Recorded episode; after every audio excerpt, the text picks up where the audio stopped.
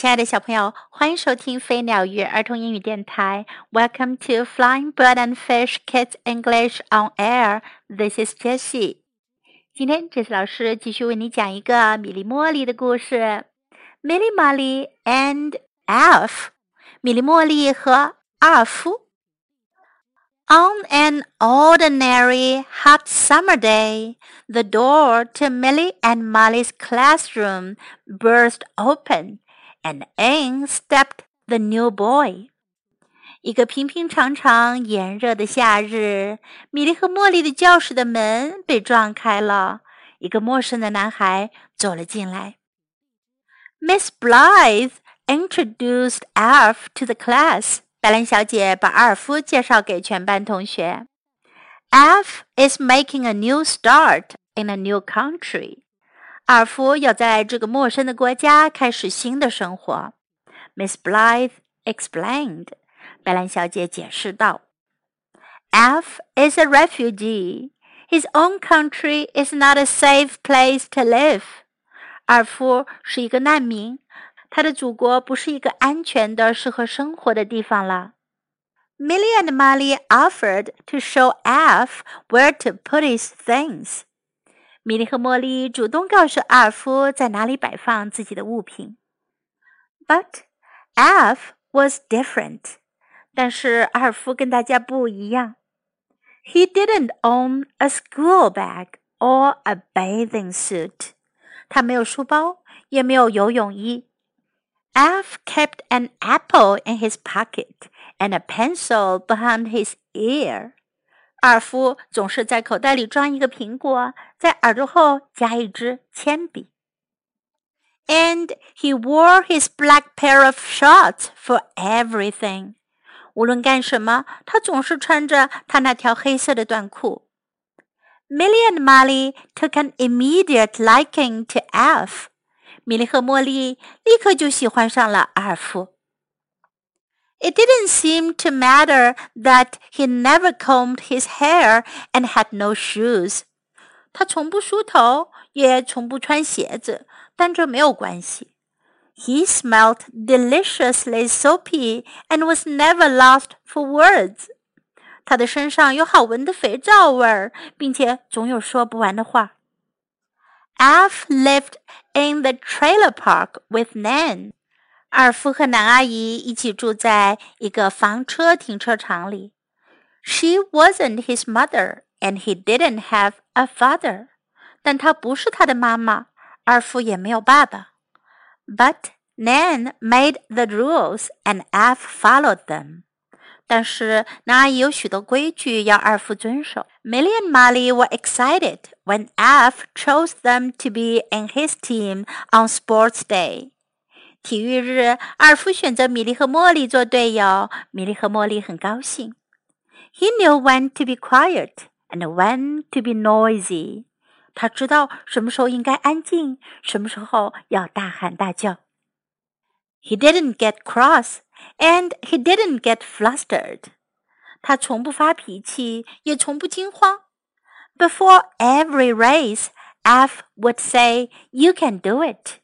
每次比赛前，二夫总是说：“你能行。” And they did，他们真的赢了。Milly, Molly and Alf won all their races。米莉、茉莉和阿尔夫赢了所有的比赛。But Alf was different，但是阿尔夫还是和大家不一样。He didn't talk about his home and family or Christmas and birthdays。他不会谈他的家、他的家人，也不说圣诞节和自己的生日。He didn't have a pet or a particular hobby.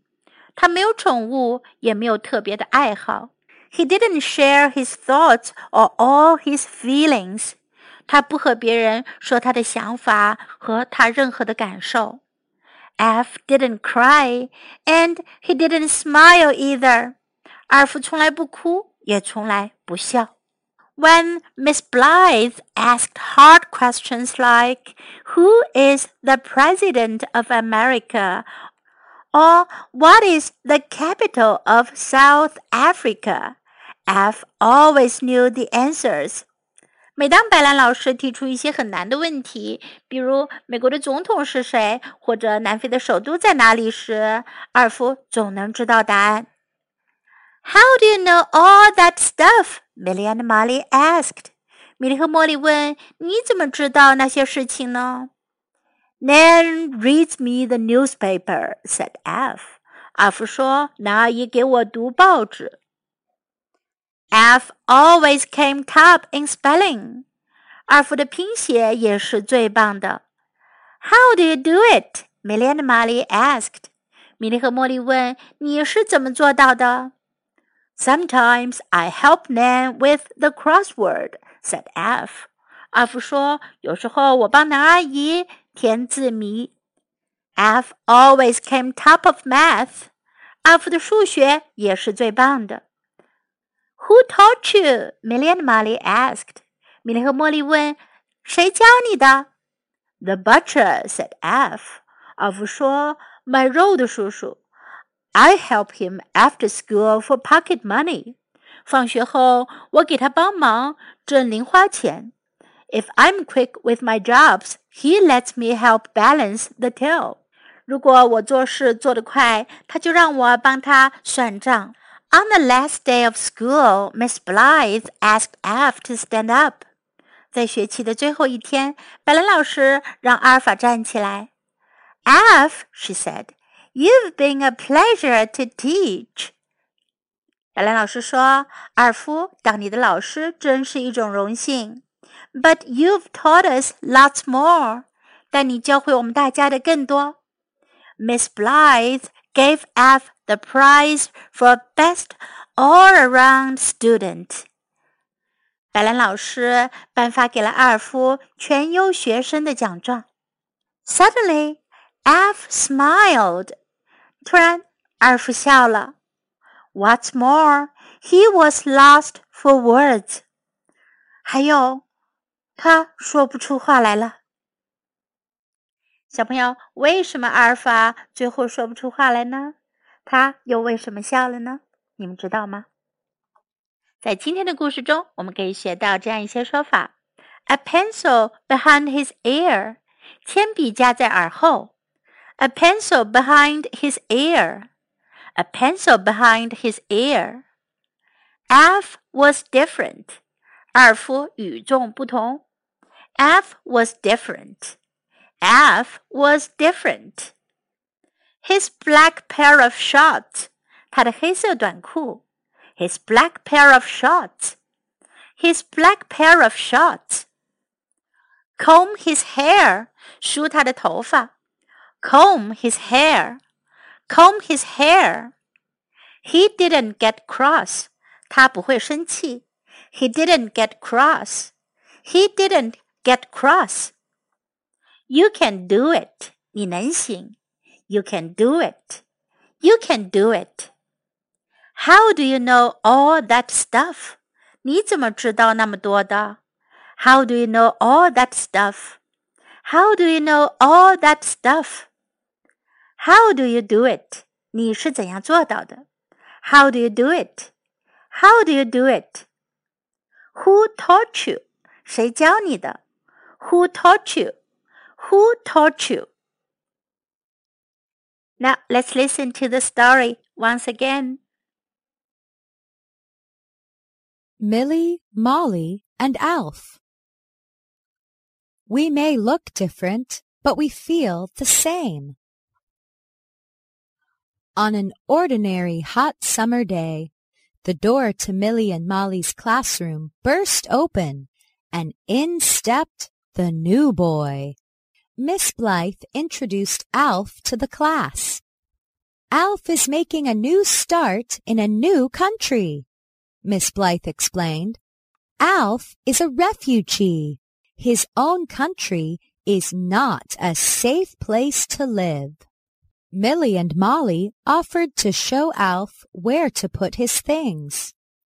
But Alf was different. He didn't own a school bag or a bathing suit. Alf kept an apple in his pocket and a pencil behind his ear. And he wore his black pair of shorts for everything. Milly and Molly took an immediate liking to Alf. It didn't seem to matter that he never combed his hair and had no shoes. He smelt deliciously soapy and was never lost for words. Alf lived in a trailer park with Nan. She wasn't his mother, and he didn't have a father. But Nan made the rules, and Alf followed them. Milly and Molly were excited when Alf chose them to be in his team on sports day. He knew when to be quiet and when to be noisy.